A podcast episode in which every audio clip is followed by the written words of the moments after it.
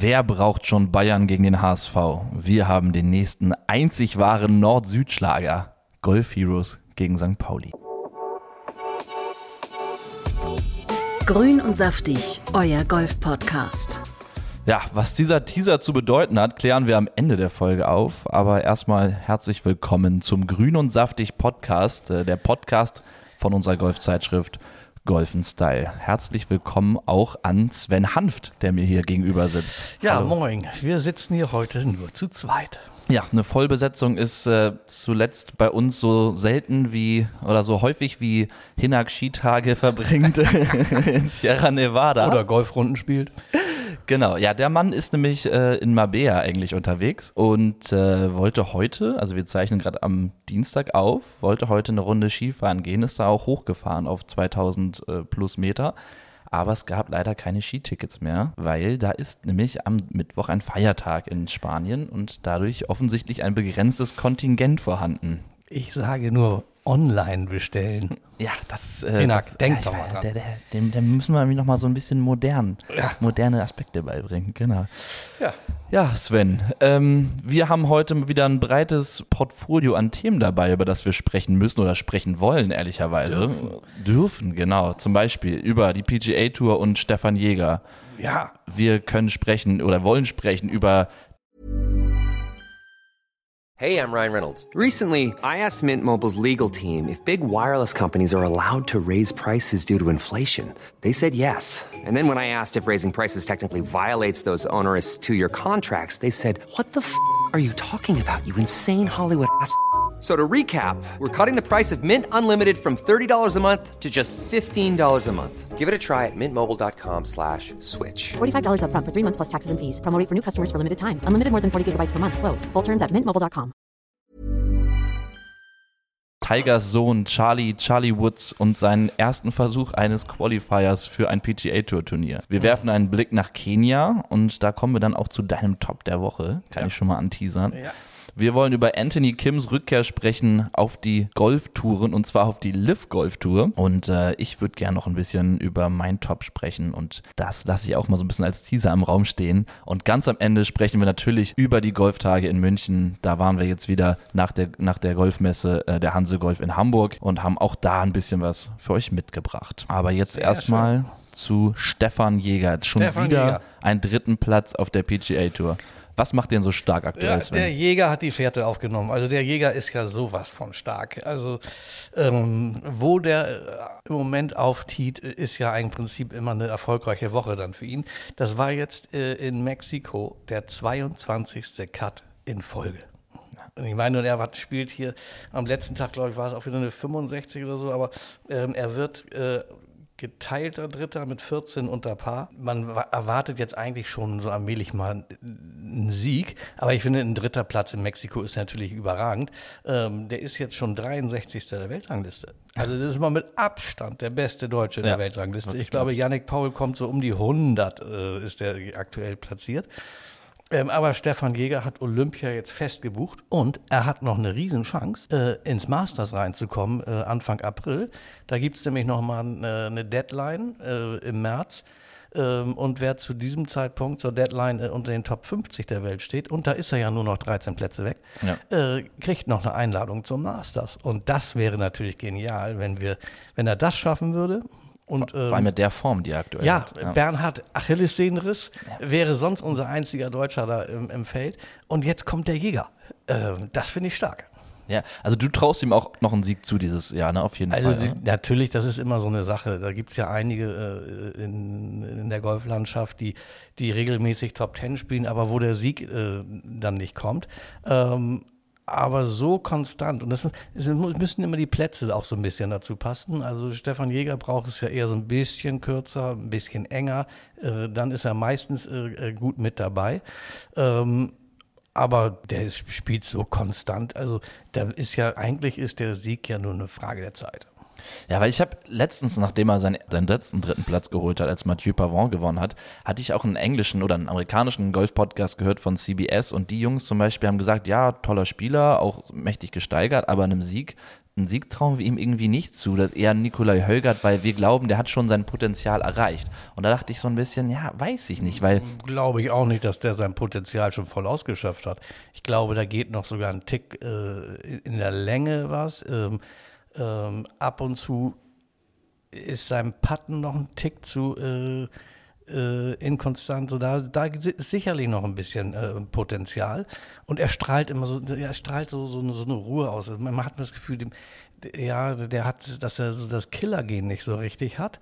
Aber wenn ich andere sehe in Amerika, die ihn ja regelmäßig sehen, so wie die Kollegen von Golf Digest oder so, er, regelmäßig tippen die ihn zu den Siegkandidaten. Und das machen die ja nicht von ungefähr. Ich glaube schon, ähm, dass Stefan Jäger wird dies Jahr garantiert noch zwei, dreimal mindestens äh, am Sonntag um den Sieg spielen. Ob er es dann packt, das ist immer ein, auch ein bisschen Glück.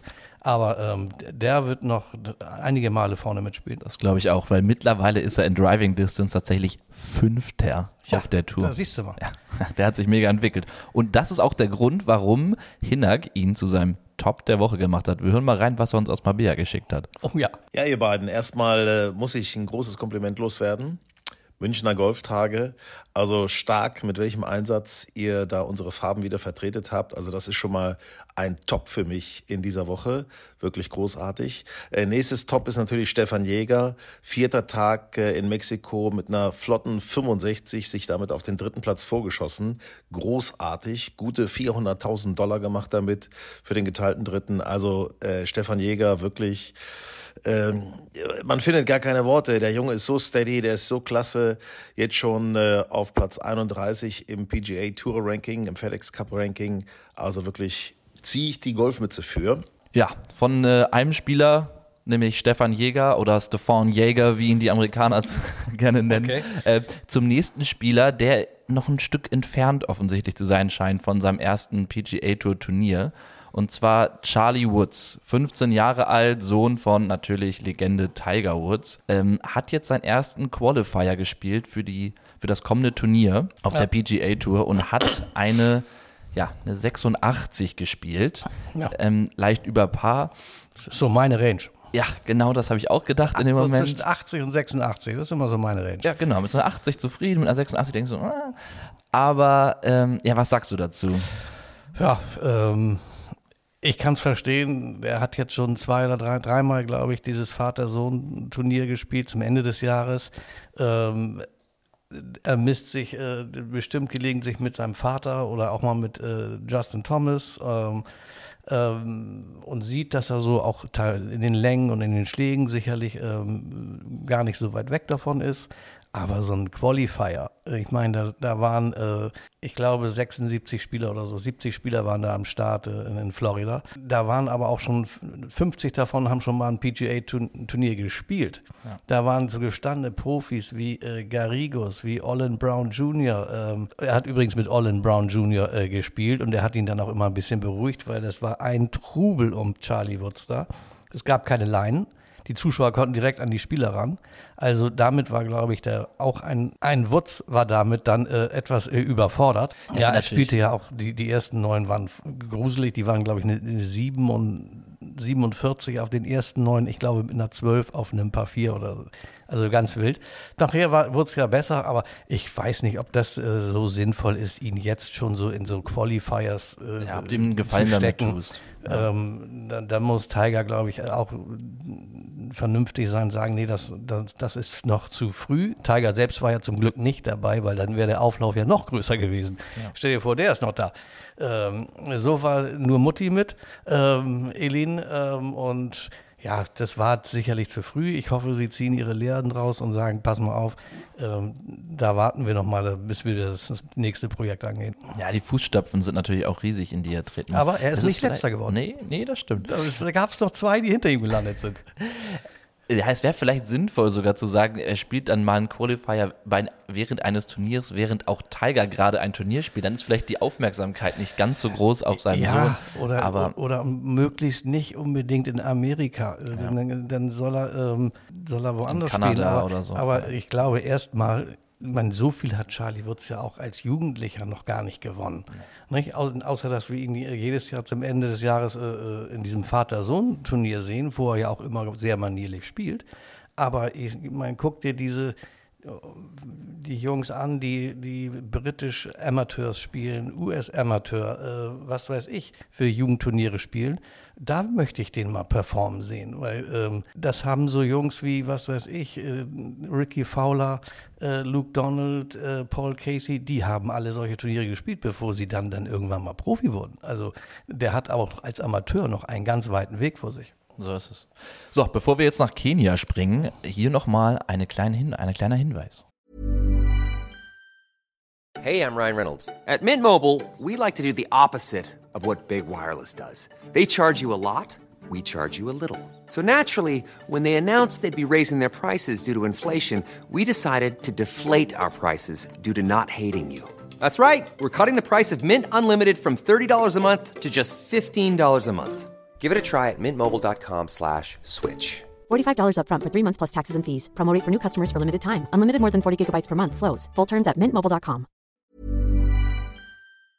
Und jetzt noch ein Hinweis für euch. Wenn ihr euren Blutzuckerspiegel kontrollieren und damit auch euer Gewichtsmanagement unterstützen wollt, dann gibt es da den Stabilizer vom Schweizer Spezialisten für Longevity Avea. Wir kennen das alle, Geschäftsessen, Geburtstagskuchen, mal schnell eine Pizza, wieder zu viel Zucker. Und da kommt der Stabilizer ins Spiel. Mit drei kraftvollen und natürlichen Inhaltsstoffen nämlich bewirkt der Stabilizer die Aufnahme von Kohlenhydraten zu reduzieren und minimiert damit Blutzuckerschwankungen und kann dabei helfen, die Insulinsensitivität zu verbessern. Die einzigartige Formel unterstützt den Körper dabei, einen ausgeglichenen Blutzuckerspiegel aufrecht zu erhalten, was wiederum zu einem verbesserten Energiehaushalt und einer Reduzierung des Heißhungers auf Süßes beiträgt. Also Hilfe für besseres Wohlbefinden und Unterstützung beim eigenen Gewichtsmanagement. Mehr zu Avea und seinen anderen innovativen Produkten bei uns in den Show Notes. Zum Beispiel gibt es auch einen DNA- und Bio-Age-Test, der euch viel zu eurer genetischen Verfassung momentan sagen kann. Und jetzt noch ein Goodie, wenn ihr die Seite von Avea besucht, avea-live.com und bestellt, bekommt ihr mit dem Code SAFTIG 15% auf ausgewählte Artikel bei der ersten Bestellung. Das Ganze übrigens risikofrei mit 90 Tagen Geld zurück Garantie. avea-live.com Ja, dann springen wir jetzt damit nach Kenia und damit auch zu deinem Top der Woche, Sven, nämlich eine kleine Überraschung. Verrat uns mal, was dahinter steckt. Ja, mein Top ist, habt ihr noch nie gehört, nee. Ronald Mayo Rugumayo, 21 Jahre alt aus Uganda. Ja, die klassische Golfnation. Ja, also der Junge ist, ist tatsächlich schon seit drei Jahren Profi ähm, und hat auch schon dreimal oder war jetzt zum dritten Mal bei einer Kenia Open dabei. Und er hat das erste Mal den Cut geschafft. Überhaupt ist er der erste Spieler aus Uganda, der auf der DP World Tour oder PGA Tour oder äh, auf einer großen Tour äh, den Cut schafft. Äh, dieser Junge ist jetzt ein, ein Volksheld. Der wurde zu Hause empfangen am Flughafen mit einem Golfschlägerspalier. Da knallten die Korken. Also der wird äh, gefeiert. Ähm, ich fand das schon so schön zu sehen, wie er gefeiert wurde, als er den entscheidenden ja, auch die, gemacht ja, hat. Ja, weißt du, es im Fernsehen, ich habe es ja. am Fernsehen gesehen, äh, auch wie die alten Reporter, so äh, Tony Johnston und äh, Richard Boxhall, äh, wie die mitgefiebert haben und wie dieser na, drei Meter Putt, drei, vier Meter Putt, wie der so von der rechten Seite dann noch so ins Loch kippte. Ähm, das war natürlich schon sensationell. Ja, dann macht er den Cut. Gut, am Ende wird er 71. und letzter äh, im Cut. Aber das war dann eigentlich auch egal. Er hat den Cut geschafft und ach, der Junge hat sich so gefreut und das, äh, es ist toll, dass er mal so ein, so ein Exot, sag ich, äh, äh, im Finalwochenende ist. Mega. Ja. Aus deutscher Sicht war es so ein bisschen wie die letzten Wochen. Ne? Ja. Also wir hatten Spieler im ja, Cut. Abziehbild der letzten Wochen. Genau, es, es war nicht ultra erfolgreich, es war aber auch nicht grausam. Wir haben drei deutsche Spieler. Na, man muss positiv natürlich herausheben, Yannick Schütz. Genau, ich wollte gerade sagen, wir haben drei deutsche Spieler auf dem geteilten 23. Platz und davon war einer Yannick Schütz und der hat nämlich auf Einladung gespielt, weil mhm. ne, der spielt für die UCOM oder sein Management ist die UCOM. Ja. Die sind mit Kenia eng verbandelt, auch durch das Frauenturnier, die Magical Kenya Ladies Open und da dadurch hat er eine Einladung bekommen und hat sich dann direkt mal bewiesen. Und das, obwohl er erst am Abend vor dem Turnierstart, also am Mittwochabend, äh, ihm seine Schläger geliefert worden sind, die quasi auf dem Weg dahin verloren gegangen waren. Ja.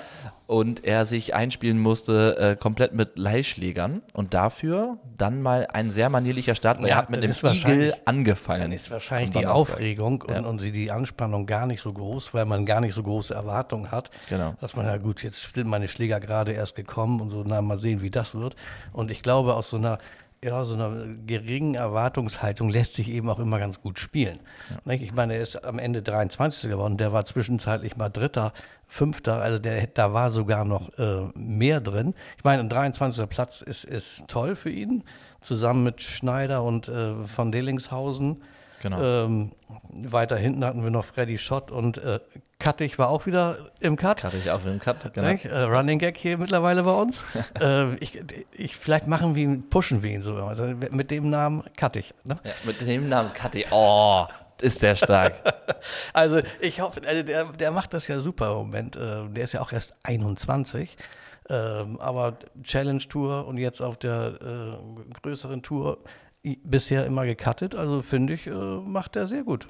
Ja, ich finde, die deutsche äh, Golf-Zukunft sieht tatsächlich sehr rosig aus. Ne? Also wir haben zwar jetzt nicht gerade aktuell den Erfolg, den wir letztes Jahr hatten, als gleich zu Beginn der Saison wirklich jedes Wochenende die Deutschen um den Sieg eigentlich mitgespielt haben, aber wenn du dir mal die Masse an Deutschen reinziehst, die bei so einem Turnier mitspielt, dadurch, dass wir so viele Jungs mittlerweile auf der Tour haben und die dann auch tatsächlich konsequent cutten, es sind immer eigentlich vier, drei bis sechs Leute im Cut im Wochenende, dann finde ich das schon wer, wer finde ich nie im schon Cut ist, ja. ist Nick Bachem. Der macht mir ein bisschen Sorgen, der, der Bursche.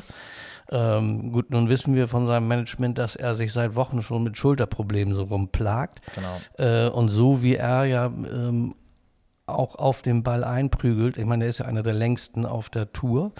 Äh, und wenn du da so eine kleine Schonhaltung nur einnimmst, äh, dann kann ich mir das schon sehr gut, oder kennt man ja auch von sich selbst, ja, dann hat man nicht mehr so ganz die Kontrolle. Dann geht das mal rechts, links äh, im Ballflug und umgekehrt. Ähm, also ich glaube, der tut sich im Moment schwer. Vielleicht sollte er lieber eine Pause machen und das vernünftig auskurieren. Aber wie ich gesehen habe, ist er auch schon wieder für diese Woche. Äh, in, in Südafrika spielen die ja, ähm, ist er auch wieder im Feld. Also wahrscheinlich spielt er so ein bisschen gegen den Schmerz. Ähm, aber ich hoffe, dass das äh, nicht nach hinten losgeht. Lass uns noch mal auf die Damentouren schauen. Und zwar Oh ja. hast du, da haben wir da nämlich eine ins- interessante Konstellation gehabt bei der LET in Marokko, denn die Damen haben gleichzeitig gespielt mit den Herren, aber nicht mit den, den älteren normal Herren. Mit den alten Herren, Herren wollte ich gerade sagen, genau, sondern mit den Senioren. Mit meiner Liga mit deiner, mit deiner Altersklasse, Ja. genau. Und da kommen wir dann nämlich auch zu dem Flop der Woche von dir, von Sven. Ach so, ja.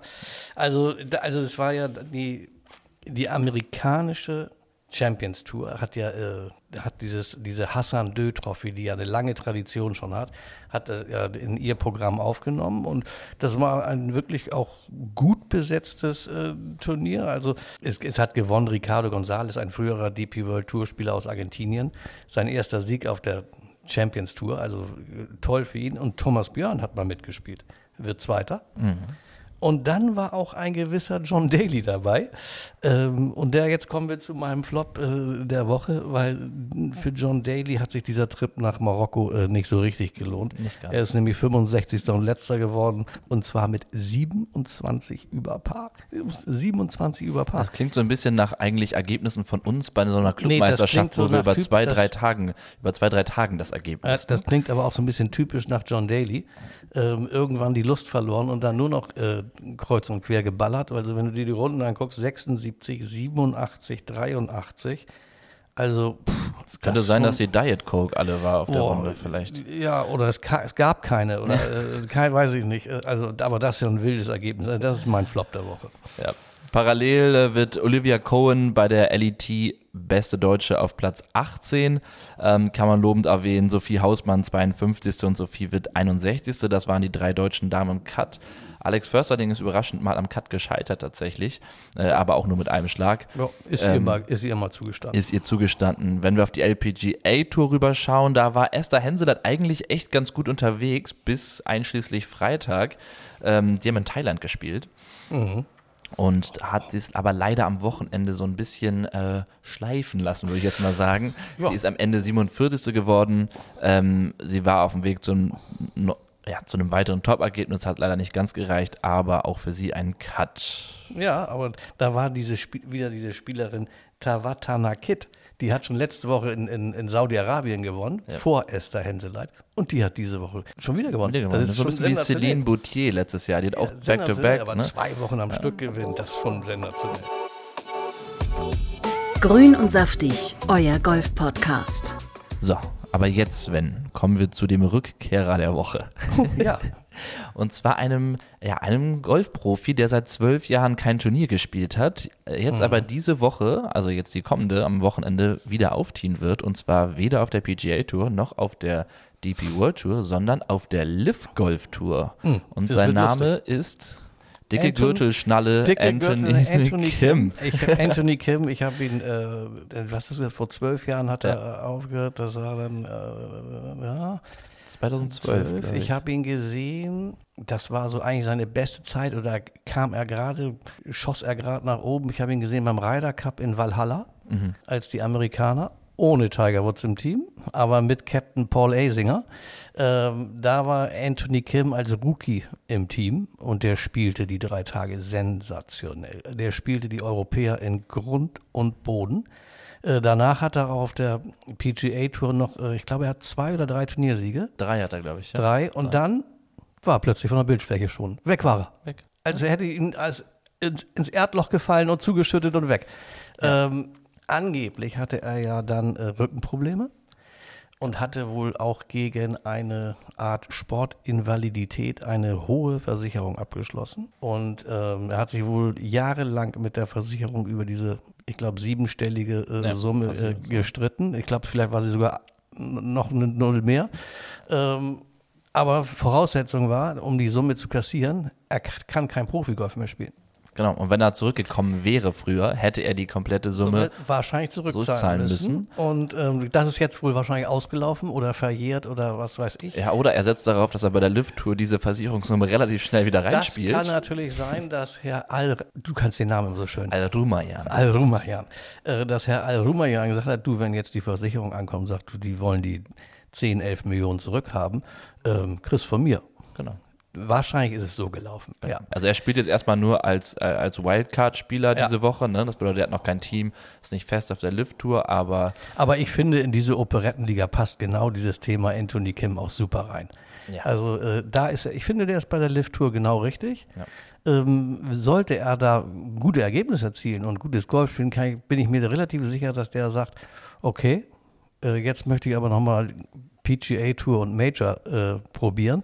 Also für den ist, ist die Liv Golf Tour, ist doch für einen Spieler, der aus einer Verletzung kommt oder einer langen Pause, Hervor- ist das doch die beste Plattform. wie gemacht. Ne? Ja. Nur drei Runden, äh, ein bisschen Kanonenstart, äh, äh, ein bisschen du mal ausfällst, ist auch nicht so schlimm, wenn du springt jemand anderes ja, ein. Genau, also das ist doch perfekt für den. Aber ich tatsächlich, ich bin ja, guck ja selbst, also Liv eigentlich nicht so. Ähm, aber wenn jetzt Anthony Kim da auftritt, das muss ich mir schon reinziehen. Ja, es wird noch ein bisschen lustiger auf jeden Fall. Ja, natürlich, Lust, dieses lustiger Bunter, das ist ja ein wilder Vogel. Ja. Ja, es, es passt perfekt, das Liv-Image, dieses Golf but louder. Das Ja, ist einfach der passt so, da eigentlich super Der hin. passt da perfekt rein. Ja, wo die Liv-Golf-Tour auch eine große Rolle spielen wird, ist, glaube ich, und das komm, damit kommen wir zu meinem Top der Woche, die zweite Staffel von Full Swing, der Netflix-Doku-Reihe über, ja, über die PGA-Tour, über das Golf. Die erste Staffel war ja sehr erfolgreich war und gut, ja. die war auch echt gut. Die war genau, gut. ich, war, ich hatte, glaube ich, in unserem Heft geschrieben, einen Kommentar dazu, man hätte noch ein ganz bisschen mehr rausholen können an verschiedenen Bereichen. Aber ich fand, sie war schon richtig stark. Die, sind, die ist ja von den Machern, die auch Drive to Survive machen, die, die Doku über die Formel 1. Und da siehst du, die haben schon ein bisschen Erfahrung in der Art und Weise, wie sie es machen. Und gestern kam der erste Trailer raus für Okay. die zweite Staffel, die jetzt am 6. März startet 6. schon. März, muss ich mir aufschreiben. damit Musst du das dir aufschreiben. Ja. Äh, Die wird dann an dem Tag noch abends durchgesuchtet, hoffe ich. Das sah so geil aus. Also die, die hat, mir- also hat mir buchstäblich Gänsehaut gemacht, dieser Ja, was gab's Trailer. da zu sehen? Erzähl. Ja, ich kann es gar nicht beschreiben. Es waren viele Schnitte, es war, es war Drama, es war, Rory hat wieder ein Teil, äh, mitgespielt. Tom Kim, finde ich sehr geil, wenn Tom Kim eine Oh, der größere ist Rolle lustig. einnimmt. Ja, den ich lustig. Ähm, dann haben wir natürlich den Publikumsheld Helden und Liebling Joel Damon, der eigentlich ja nur durch diese Serie so berühmt jetzt geworden ist in den USA, Ja. den glaube ich diese diese Berühmtheit aber auch so ein, ein Stück weit bremst aktuell in seinem Golfspiel, weil er da gar nicht so gut mit klarkommt eigentlich, dass Ja. der so auf einmal muss er überall Autogramme schreiben. Ja. Und ähm, ja, die, der Trailer sah einfach sehr, sehr gut aus. Also guckt ihn euch auf jeden Fall an und verpasst nicht den 6. März als Startdatum für Wie die viele Folgen Staffel. sind das diesmal? Das weiß ich gar nicht. Das ist eine gute Frage. Aber letztes Mal waren es, glaube ich, sechs, Sechs oder waren's. acht. Ich ja? glaub, sechs sechs. Genau. Ja, wahrscheinlich wieder in dem Da werde ich mir auf jeden Fall reinziehen. Grün und saftig, euer Golf-Podcast. So, Sven, aber jetzt lass uns noch mal sprechen über die Messe in München. Ne, wir waren letzte Woche hier in Hamburg auf der Hanse Golfmesse. Das Pendant dazu, die Golftage München äh, in München, Mhm. logischerweise. Äh, nur einen Katzensprung von der Allianz Arena entfernt, an Noch, der dann noch auch gerade noch innerhalb der Stadtgrenzen. Genau, an der dann auch noch äh, um 18.30 Uhr am Samstag Bayern gegen Leipzig gespielt hat, kurz Ja. nach Messeende. Äh, da wurde es nämlich dann auch um 17 Uhr äh, etwas, etwas leerer auf der Messe, weil die Leute, glaube ich, alle rübergegangen sind, so ungefähr. Du warst auch mit dabei. Ja, ich war auch dabei. Wie hat's dir gefallen? Also die Messe ist natürlich deutlich kleiner als äh, die in Hamburg. Ähm, hat ein bisschen anderen Charakter, aber für, für mich oder für, für, für Golf in Style und auch für äh, Grün und Saftig war das natürlich eine gute Messe und ein guter Auftritt, weil wir hatten einen der schönsten Stände. Ähm, es haben uns viele Leute besucht. Äh, Von daher fand ich die Messe für, äh, für uns und unser Anliegen fand ich es natürlich fand ich's gut. Ähm, ansonsten, äh, München ist also als Messe ein Stück kleiner als, äh, als äh, Hamburg und äh, parallel lief auch noch in Dänemark. Ähm, deswegen hatten wir auch weniger äh, Skandinavier in München auf der Messe. In, in, in, Dänemark, in Herning war auch noch eine äh, große Messe. Aber ich finde es ja cool, man muss diese beiden Messen, München und Hamburg, muss man noch enger miteinander verknüpfen. Und ähm, ich glaube, da gibt es auch, es ist ja der gleiche Veranstalter. Ähm, und ich glaube, da gibt es auch schon ein paar Ideen. Auch wir haben da ja so unsere Ideen. Ähm, ich glaube, dass man nächstes Jahr diese beiden Messen noch enger verknüpfen könnte. Ja, du hast angesprochen, wir hatten den coolsten Stand da- oder einen der coolsten. Ich würde so weit gehen und sagen, wir hatten den besten Stand, nämlich unsere Golf Style Lounge.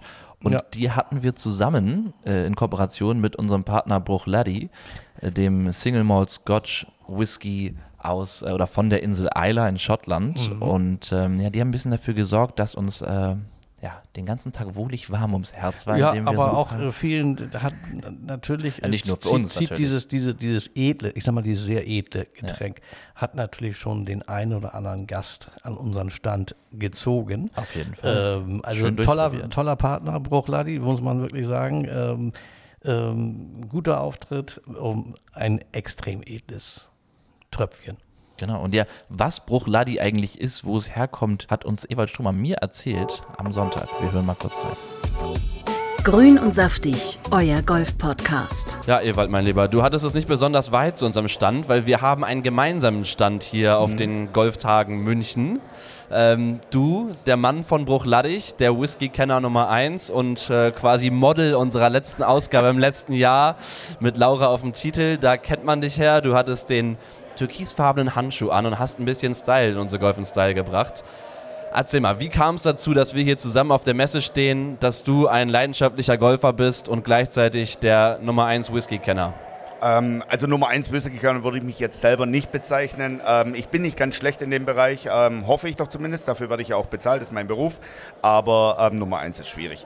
Wie bin ich dazugekommen? Ähm, tatsächlich über den Whisky.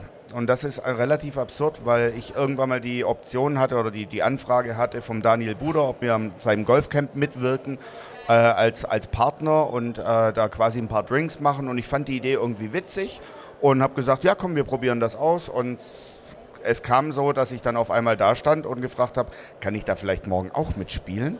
Und das so, ja klar. Und dann habe ich äh, während dem Golfcamp meine Platzreife gemacht und womit ich nie gerechnet hätte, dass ich so Feuer fange für diesen Sport, dass ich sowohl privat als auch beruflich da das Ganze intensiviere. Mittlerweile mit Bruchladi machen wir sehr viel im Golfsport, primär in Deutschland, ähm, durch die Initiative von mir. Aber ich mache halt auch privat sehr viel, wo ich zum Beispiel einen eigenen TikTok-Account gemacht habe mit Whisky and Golf, wo ich einfach Spaßvideos vom Golfen und mit Whisky-Infotainment einfach mache.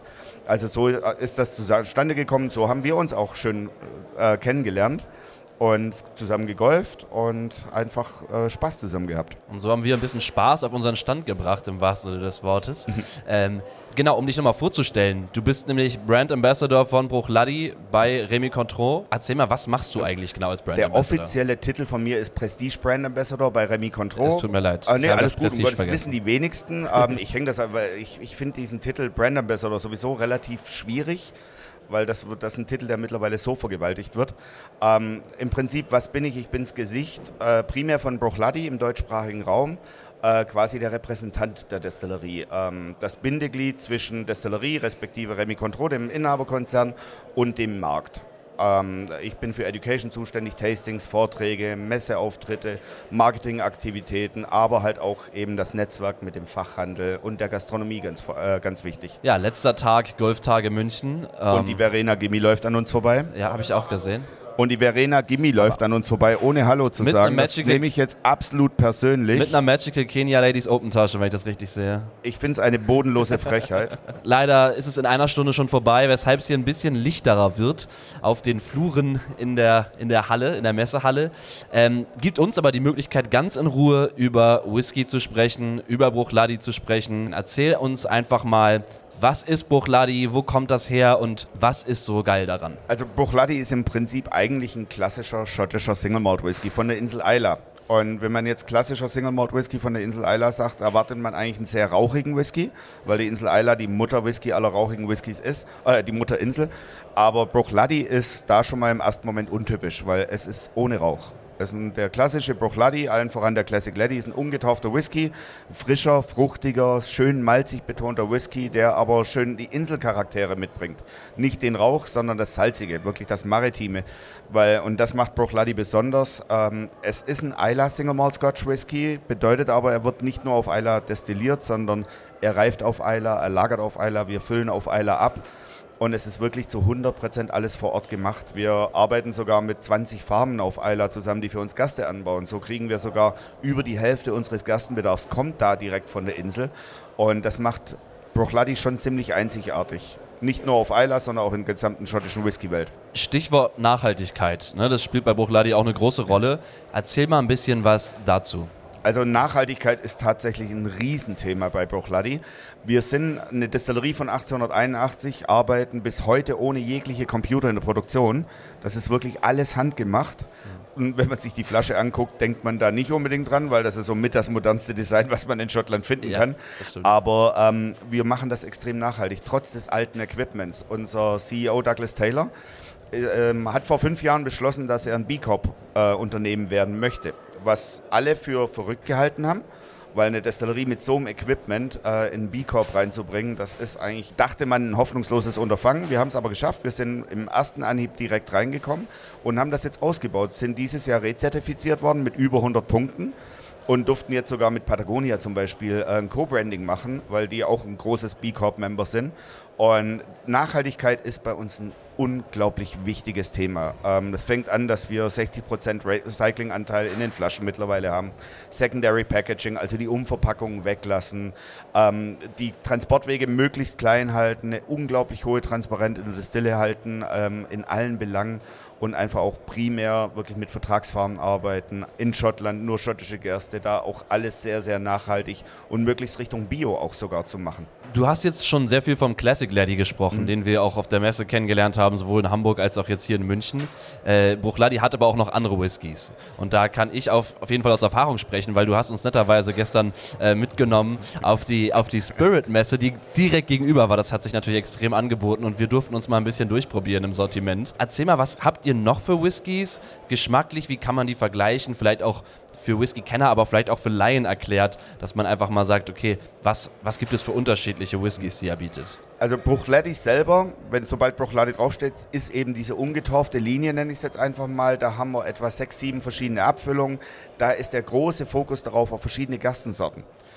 Whisky besteht ja nur aus Wasser, Hefe und Gerste und wir experimentieren mit verschiedenen Regionen, mit verschiedenen Gerstentypen, historischen Gerstentypen und da einfach die aromatischen Unterschiede darzustellen. Wir haben aber auch noch zwei andere Marken. Und warum haben wir zwei andere Marken? Es ist beides in denselben Brennblasen, im selben, in derselben Destillerie hergestellt, aber da haben wir einen unterschiedlichen Rauchgrad. Also der Phenolgehalt im Gerstenkorn äh, variiert. Äh, Wir haben Port Charlotte, das ist ein sehr stark rauchiger Whisky. Ein klassischer Isla Single Malt, wie man Isla erwartet, rauchig, torfig. Und ähm, deswegen nennen wir den auch anders, haben da eine, quasi eine eigene Marke draus gemacht, damit es A keine Verwechslung gibt und der Rauchige sich einfach selbst darstellen kann. Und dann haben wir aber auch noch was ganz Verrücktes, das habe ich jetzt hier auf der Messe nicht dabei, aber es nennt sich Octomore und das ist der rauchigste Whisky aktuell der Welt. Was eigentlich nur sinnbildlich ist, ist der ursprüngliche Isla Whisky, weil auf Isla gab es früher als Brennstoff nur Torf. Die haben keine Wälder oder so, die haben alles mit, mit Torf gemacht. So haben sie entsprechend auch natürlich ihr Gerstenmalz unter Torffeuer getrocknet. Und die Whiskys müssen unfassbar rauchig gewesen sein. Das aber machen wir mit Octomore. muss man sagen. Ne? Weil ich habe auch gestern Octomore probiert und Mhm. kann sagen, der, ist, der hat den Rauch, den man, den man schmeckt, aber halt wunderbar trinkbar. Überhaupt nicht zu stark, in Anführungszeichen. vor allem fünf Jahre alt, Ja. extrem rauchig, sehr hoher Alkoholgehalt. Aber wenn man, wenn man sich die Fakten von dem Octomore anguckt, dann denkt man erstmal an Schmerzen. Also das, man denkt an nichts anderes als Schmerzen. ähm, und dann ist es auf der Zunge und dann merkt man, oh, der ist ölig, der hat Fruchtsüße, der ist elegant, der hat Malznoten. Und ja, es kommt eine geballte Ladung Rauch hinterher. Das ist definitiv nicht Everybody's Darling. Aber er macht Spaß. Und das ist so quasi unsere Neuinterpretation des ursprünglichen Isla Whiskys. Whiskys sind aber nicht jedermanns Sache. Deswegen äh, kann man bei euch auch noch andere Dinge erwerben. Und zwar ein Gin, den wahrscheinlich die allermeisten kennen, aber vielleicht jetzt nicht mit, mit euch in Verbindung bringen. Erzähl mal ein bisschen was vom Botanist. Ja, wir haben den Botanist Gin seit im Jahr 2010. Und ähm, ich, ja, wenn ich jetzt ein richtig versierter Marketingmann war, würde ich euch die Geschichte vom Pferd erzählen, dass wir Eiler mal anders darstellen wollten, blumig, frisch, elegant, äh, was vollkommener Blödsinn ist, dummerweise, weil 2010 war Bruchladi noch unabhängig und äh, pleite, schlicht und ergreifend. Und man hat einen Weg gesucht, einen Cashflow zu generieren und hat damals dann beschlossen, weil die CEOs alle gern Gin getrunken haben, ey, lass uns doch mal einen Gin machen. Und so kam das zustande. Und heute ist der Botanist Gin, ich glaube, Platz 4 oder 5 der Premium Gins, äh, Premium Gins global. Wird bei uns in der Destillerie bei Bruchladi gemacht. Wir haben für den Botanist Gin sogar zwei 4-Ager, also zwei Kräuterkundler nenne ich sie jetzt mal, ähm, die tatsächlich nichts anderes machen, als die Botanicals für einen Botanist zu sammeln, von Hand, selbst zu präparieren und zu trocknen. Alle auf der Insel? Alles auf der Insel, alles nur auf der Insel. Deswegen ist auch das Wachstum vom Botanist begrenzt, weil irgendwann mal wir sammeln die Kräuter und die Botanicals natürlich so, dass sie auch immer wieder sich regenerieren können, nachwachsen können und irgendwann mal wird das Ende Limit da erreicht sein. Dann können wir einfach nicht mehr mehr sammeln und deswegen ist da das Wachstum absolut begrenzt, aber so ist es nun mal. Es ist ein Naturprodukt und äh, ein ehrliches Produkt von Isla, eben als Gin. Ewald, ich danke dir, dass du uns ein bisschen in die Welt der Whiskys und den Gin von euch eingeführt hast und ein bisschen vorgestellt hast, was hat Bruchladi zu bieten. Und ähm, ja, ich wünsche euch ganz viel Erfolg in dem Jahr. Danke sehr, ebenfalls. Vielen Danke. Dank, dass ich hier sein darf. Danke. Ja, das macht äh, auch für Nicht-Whisky-Trinker, würde ich, könnte ich verstehen, wenn es jetzt Lust auf Whisky trinken macht. Ich war, muss ich gestehen, auch bis vor zwei Jahren nicht so der Whisky-Trinker, aber mittlerweile trinke ich sehr, sehr gerne Whisky. Ähm, ja, sollte man auf jeden Fall dann mal einen Bruchladi probieren. Hat echt viele verschiedene Whiskys zu bieten und wirklich sehr, sehr lecker. Kann ich nur empfehlen. Also ich schnupper lieber dran. Ja, du schnupperst lieber dran. Finde ich auch in Ordnung. Ja. Ja, aber auf der Messe waren natürlich aber äh, nicht nur wir, sondern auch wieder Schlägerhersteller und auch äh, andere Produkte, wie zum Beispiel Garmin. Ähm, bist du eher so der, der Laser-Typ oder hast du eher eine Golfuhr, um abzuchecken, wo die Fahne steht und wie du da am einfachsten hinkommst?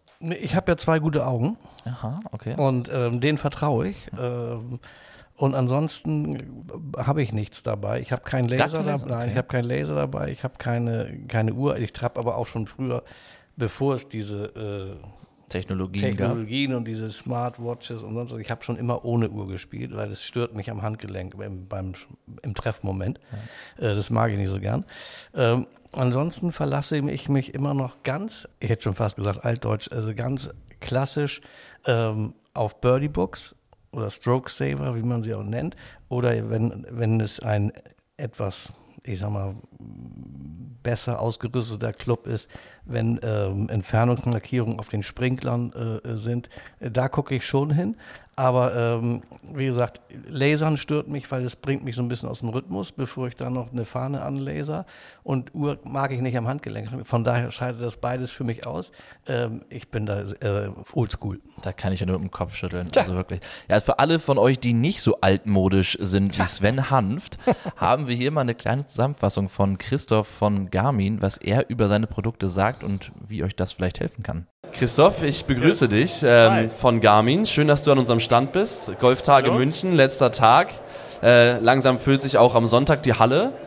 Äh, und ja, wir würden gerne heute ein bisschen über, über deine Produkte von Garmin sprechen. Und äh, aber eigentlich mal fragen, wie kam das alles zustande, dass Garmin im Golfbereich aktiv ist? Wo kommt Garmin eigentlich her? Was ist Garmin eigentlich für die Leute, die es nicht kennen? Okay, ich hole mal ein bisschen aus. Vielen Dank, dass ich da sein darf. Ähm, ich freue mich, ich freu mich sehr, bei euch äh, Garmin mal ein bisschen zu präsentieren. Garmin kommt tatsächlich äh, aus dem GPS-Bereich. Ähm, es ist äh, von zwei Flugingenieuren gegründet worden in Kansas, in Olathe. Die haben sich gedacht, okay, wir haben professionelle Navigation über GPS. Wir gründen mal eine Firma, die auch im Straßennavigationsbereich hilft und das war der Ursprung von Garmin. Das heißt, ähm, ursprünglich war es tatsächlich aus dem äh, militärischen Anwendungsbereich, ist dann aber tatsächlich in die Consumer-Public-Bereich gekommen. Und was man äh, von Garmin als erste Produkte gekannt hat, war tatsächlich die Straßennavigation. Mhm. Das heißt, im Auto sich von A nach B zu bewegen, war früher nur mit Karten möglich. Und das hat Garmin ermöglicht, dass man sagt, man hat dann eine Unterstützung und muss nicht mit irgendwelchen Faltplänen arbeiten. Und äh, so die Kern-DNA äh, von Garmin ist tatsächlich GPS. Also wir machen alles, was mit GPS zu tun hat, Ortung und daher kommt Garmin. So, und das ist ja auch im Golfbereich extrem spannend, weil äh, der, der Golfbereich wird immer digitaler. Ähm, wir als Amateure haben nicht bei jedem Platz ein Birdie-Book dabei. Wir haben keine, wir haben keinen Caddy dabei, der uns sagt, okay, du hast 147,3 Meter ins Grün und das ist so onduliert. Deswegen ähm, ist es hilfreich und sinnvoll, als, als Hobbygolfer äh, auf Hilfe zu vertrauen. Was, was bietet ihr da dem, dem Hobbygolfer? Also tatsächlich das, was ich gesagt habe, äh, gespiegelt auf den Golfplatz. Es erleichtert den, jedem Golfer, egal in welcher Leistungsklasse, einfach den besten Score zu spielen. Man kennt nicht alle Plätze. Wir haben auf allen unseren Produkten 43.000 Golfplätze vorinstalliert. Das heißt, äh, die Uhr kennt automatisch, unsere Uhren kennen automatisch alle Plätze und sie helfen natürlich, Entfernungen nicht nur zu schätzen, sondern sie messen genau diese Entfernungen vom Standort bis zu einem Bunker, bis zum Wasser, bis zum Green. Wie komme ich dann am besten über diese Spielbahn? Du hast die Uhr angesprochen, die kann aber noch viel mehr als nur Golf. So ist es. Ja. Also viele sagen, Mensch, Technischer Schnickschnack brauche ich nicht. Wir haben eine Multisportuhr. Das heißt, sie hat eine Herzfrequenzmessung. In der Vorbereitung auf meine Runden, in der Vorbereitung im Winter, kann ich sie zum Laufen, Radfahren, Joggen nutzen, in den Bergen, Hiking. Also alles, was ich mache, um fit zu bleiben oder fit zu werden, kann ich mit dieser Uhr auch machen. Das heißt, äh, von der Herzfrequenzanalyse bis zur Schlafanalyse nachts hilft mir das einfach, einen gesunden sportlichen Lebenslauf zu führen und mich dann speziell aber auf meine Golfrunden vorzubereiten. Genau, ich glaube, das unterschätzen viele immer. Es ist halt nicht nur eine Golfuhr, die ich bei einer Golfrunde umbinde, sondern es ist eine, eine Uhr, die ich immer trage und auch zum Golfspielen nutzen kann. Quasi. So ist es. Also ja. eine Smartwatch tatsächlich, die auch alle Smartwatch-Funktionen hat, aber alle möglichen Trainingsfunktionen, die man sich vorstellen kann, um sich wirklich fit zu halten. Nun habt ihr jetzt aber nicht nur äh, die Smartwatch, die Uhr, sondern ihr habt auch Laser zum Beispiel. Ähm, da ist ja immer so ein bisschen die Frage, was benutze ich eigentlich? Brauche ich beides? Äh, was bietet mir die Uhr für einen Vorteil, was der Laser, worauf vertraue ich lieber. Äh, ordne das mal so ein bisschen ein, was, wo die Schnittpunkte sind und was, ja, was wer kann quasi. Also es ist äh, im Endeffekt immer so ein bisschen persönliche Geschmackssache, mit, womit ich spiele. Ich finde die Uhr unumgänglich, dass ich tatsächlich alle Informationen habe, die auf dem Platz stattfinden. Äh, und die hilft mir eben auch mein Spiel da einzuschätzen. Äh, der Laser misst erstmal die Entfernung, damit ich weiß, okay, wo will ich hinspielen, wie weit ist es bis dahin. Und wir haben ein perfektes Produkt dafür. Wir haben den Z82 und wir haben beides kombiniert. Wir haben einmal die Ansicht der Spielbahn und auch die Möglichkeit, in dieser Ansicht zu lasern und zu sagen, ich laser genau auf diesen Punkt, ich will mich vor dem Bunker legen oder hinter das Wasser. Also das ist so ich sage jetzt mal die eierlegende Wollmilchsau. Wenn man tatsächlich nicht weiß, ob Laser oder Uhr, empfehle ich unseren Laser, den Z82. Das ist gerade so im Bereich Course Management als Stichpunkt. Ne? Ich finde, das ist ein groß, grob unterschätzter Bereich im, im Hobbygolf, Amateurgolf, dass man sagt, okay, ich weiß zwar, wie weit ist es zur Fahne, aber ist es denn sinnvoll, auf die Fahne zu spielen, wenn ich dahinter nur zwei Meter grün habe zum Beispiel, aber vorne 20 Meter und da ist rechts ein Bunker, den will ich aus dem Spiel nehmen. Und das ist dann genau der Punkt, wo das Produkt ins Spiel kommt. Absolut. Ja. Und ähm, gerade das Thema Caddy, was sich jeder Private nicht unbedingt immer leisten kann, äh, wird in unseren Uhren sehr, sehr gut abgebildet. Wir haben einen Virtual Caddy, der tatsächlich auf der auf den Daten, die man selber gespielt hat, einen, einen taktischen Vorschlag gibt, wie man eine Bahn spielen sollte. Das heißt, äh, wenn ich jetzt mit meinem Driver nicht ganz so gerade spielen kann, könnte es sein, dass er bei einer engen Spielbahn mir empfiehlt, lieber mit einem Holz abzuschlagen oder gar mit einem Eisen und zu sagen, okay, das spielst du sehr gerade und er gibt mir dann die Empfehlung für den maximal besten Score oder den maximal besten Weg, wie ich, äh, wie ich zum Ziel komme. Okay, also er merkt sich quasi auch deine Schläge und, und ordnet ein, okay, dein Holz 3 haust du so weit und immer eher rechts oder eher links, hier ist ein Dogleg ja. links, nimm mal lieber einen anderen Schläger. So ungefähr. Genau so ist es. Und ja. das Gute an dem Virtual Caddy ist, er ist völlig neutral. Also er kennt keinen Lieblingsschläger, ja. er sagt einfach neutrale Daten, so spielst du eigentlich. Die letzten zehn Mal hast du so gespielt und äh, ich würde dir empfehlen, lieber nicht äh, den Schläger zu nehmen, sondern nimm mal den, der eigentlich statistisch der beste ist, um ans Ziel zu kommen. Aber lass uns jetzt noch über euer drittes Produkt sprechen, und zwar äh, den Launch Monitor. Ja, auch in dem Bereich wird es für viele Hobbygolfer immer interessanter. Ich gehe auf die Range, möchte wissen, okay, warum fliegt mein Ball immer nach links? Warum ja. fliegt der so flach? Warum so hoch? Wie komme ich eigentlich an den Ball? Und und was macht der Ball, nachdem ich ihn getroffen habe. Was kann euer Launch Monitor? Also der Launch Monitor kann das, was man vom Fitten her kennt. Ähm, er spuckt alle Daten aus, die tatsächlich mit Schlägerkopf und Ball passieren. Und ähm, das, was man äh, so unseren großen Mitbewerb bzw. den sehr etablierten ähm, Wettbewerber auf dem Markt Trackman kennt, das kann unser Launch Monitor der R10 im Kleinen. Das heißt, das ist etwas für die, für die Jackentasche, fürs Bag. Und ich kann damit tatsächlich meinen Schwung sehr, sehr gut analysieren, kann die Schwünge aufzeichnen und sehe dann, äh, okay, woran müsste ich arbeiten. Das heißt, eine prima Ergänzung zu Golfstunden, zum Golflehrer, da ich auch mit normalen Daten einfach arbeiten kann und die Daten, die ganz neutral sind, auch dem Golflehrer zuspielen kann und der mir dann sagen kann, okay, das passt noch nicht genau, die Schlägerkopfgeschwindigkeit passt nicht, die Winkel sind noch nicht in Ordnung und da kann ich persönlich daran arbeiten, ohne dass ich ständig äh, mit einem Golflehrer quasi äh, am Platz stehe. Christoph, ich glaube, ähm, wir haben einen ganz guten Überblick bekommen, was Garmin euch, euch Golfern bietet auf dem Golfmarkt, ähm, um euer Spiel äh, zu verbessern und zu wissen, wo ihr hinschlagen solltet und wo vielleicht nicht. Danke dir, schön, dass du da warst. Vielen Dank und auch noch eine gute Zeit. Danke. Ja, durchaus interessant. Ich bin, ich habe bisher ehrlicherweise nur, äh, auch nur einen Laser. Also ich habe, ich habe eine, eine Apple Watch und habe dafür die Tag Heuer App ähm, die man da auch benutzen kann, um zu gucken, wie weit ist eigentlich Anfang grün, wie weit ist es bis zum Ende grün. Ich finde das eigentlich immer ganz cool, solche Uhren, weil du natürlich dadurch die Möglichkeit hast, so ein bisschen Course Management auch zu betreiben. Eigentlich genau das, äh, wo ich sage, da können so viele Amateurgolfer noch, noch besser werden, indem sie nicht einfach nur immer die Fahne anspielen, sondern gucken, wo ist ja. eigentlich ein Bunker und wo ist die, der Grünanfang, wo kann ich clever hinspielen. Also was ich nutze, um das nochmal zu ja, klarzustellen, was ich nutze, ist, ähm, wenn man so moderne Anlagen hat mit, mit Cards, wo, wo GPS äh, im Card ist, wo dann das Display unterm Kartdach ist. Also das finde ich, äh, das nutze ich dann natürlich äh, auch, ähm, weil das sind wirklich tolle Informationen. Wenn du mit dem Kart neben dem Ball stehst und er sagt dir, grün Anfang, grün Mitte, hinten grün. Äh, wie weit ist es bis zum nächsten äh, oder bis zum grünen Bunker? Also das sind natürlich Informationen, die sind super und wenn, es, wenn so ein Kart sowas hat, dann nutze ich das natürlich auch. Grün und saftig, euer Golf-Podcast. Damit kommen wir jetzt zu unserem letzten Gesprächspartner von der Hanse Golfmesse und eigentlich der Aufklärung, die wir euch noch schuldig sind, warum wir den neuesten und besten meinst von den Münchner- von den, Gol Münchner Münchner Golftagen, es tut mir leid, von den Münchner Golftagen natürlich. Aber ich Ansonsten weiß ja, gibt weißt der ja, was du Gesprächspartner- sagen willst. Du hattest die Hanse Golf schon im Hinterkopf. So ist es, genau. Aber dann ergibt nämlich auch der Gesprächspartner viel mehr Sinn, wenn wir uns in München aufhalten. Und damit äh, liefern wir euch dann auch die Aufklärung vom, vom Start der Folge, warum wir das neue Nord-Süd-Duell haben oder wer eigentlich hier wen herausfordert. Denn wir haben gesprochen, oder besser gesagt, mein Kollege Markus hat gesprochen mit den königlich bayerischen Golf Heroes einem Verein, ja, der, das erklären sie gleich am besten selbst, was sie eigentlich sind. Und die haben nämlich eine ganz klare Herausforderung gestellt an die St. Pauli-Golfer. Wir hören rein.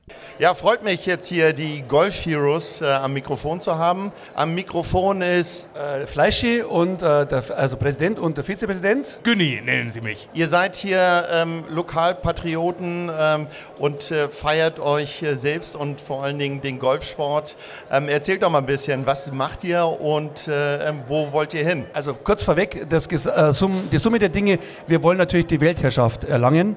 Das ist unser Plan und da sind wir auf einem sehr guten Weg. Mit unserer Philosophie des Golfens, modernes Golfen, wir wollen ein bisschen die Spießer tratzen, also diejenigen, die das konservativ aufziehen und den Neueinsteigern in den Golfsport es vermiesen wollen durch, ein, durch eine komische Attitüde. Und bei uns, wir wollen das als Breitensport, das heißt, wir wollen, dass wirklich jeder Spaß hat, zumindest mal das Golfen auszuprobieren. Äh, wir sind ein Verein, ein eingetragener Verein, äh, nicht gemeinnützig, also so weit gehen wir nicht. Äh, wir äh, wollen eben die Golfer fördern und dann wär, wäre es schwierig zu vermitteln, äh, um es kurz zu machen. Nein, wir wollen einfach tatsächlich den Spaß am Golf äh, in den Vordergrund stellen. Wir spielen normal Golf, also werden immer wieder gefragt. Wir halten uns natürlich an die Regeln, an die Etikette, nicht in allem. Also wenn irgendein Club sagt, hier könnte in Jeans nicht kommen oder nur mit Kragen, dann gehen wir da halt nicht hin. Also so, so spießig sind wir nicht, aber an die Golfregeln und so weiter halten wir uns natürlich, aber verbinden das gern mit Musik, mit darf durchaus auch mal Alkohol auf der Runde ausgeschenkt werden bei uns.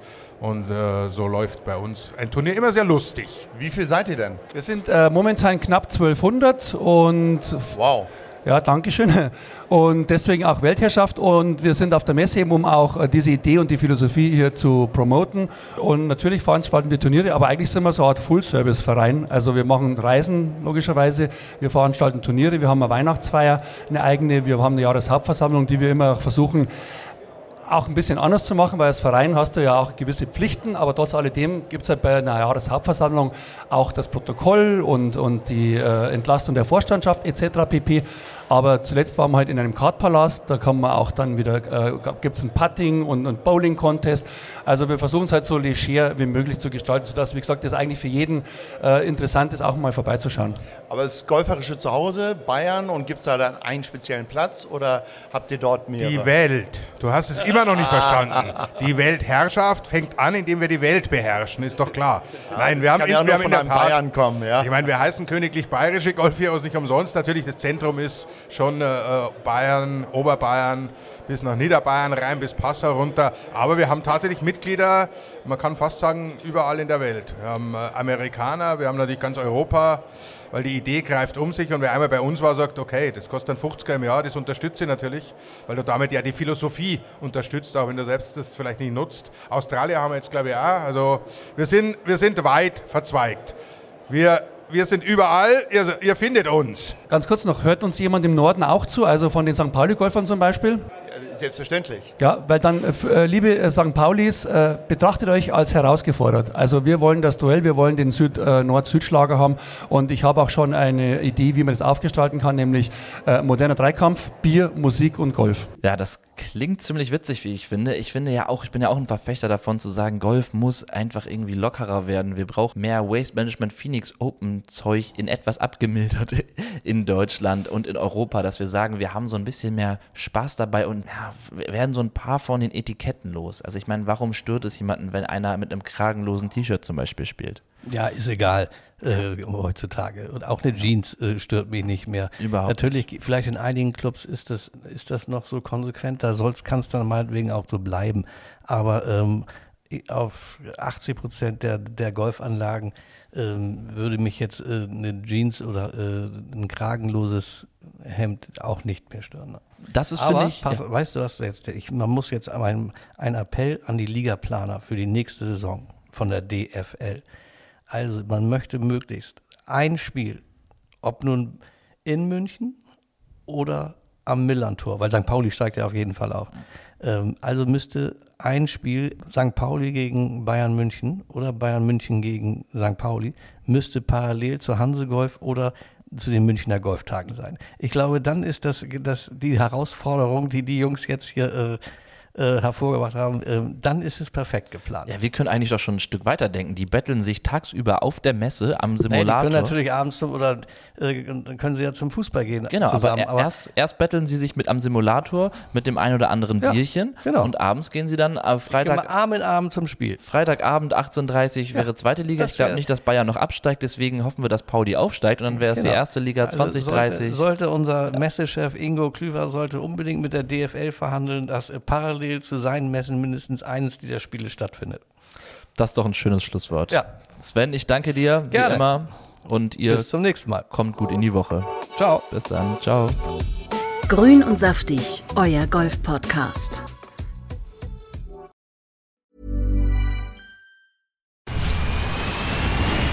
Where's that dust coming from? Still finding debris after vacuuming? Eufy X10 Pro Omni Robot Vacuum has 8,000 PA of powerful suction to remove debris deep in carpets. And it's totally hands free. Want to know more? Go to eufy.com. That's EUFY.com and discover X10 Pro Omni, the best in class all in one robot vacuum for only $799.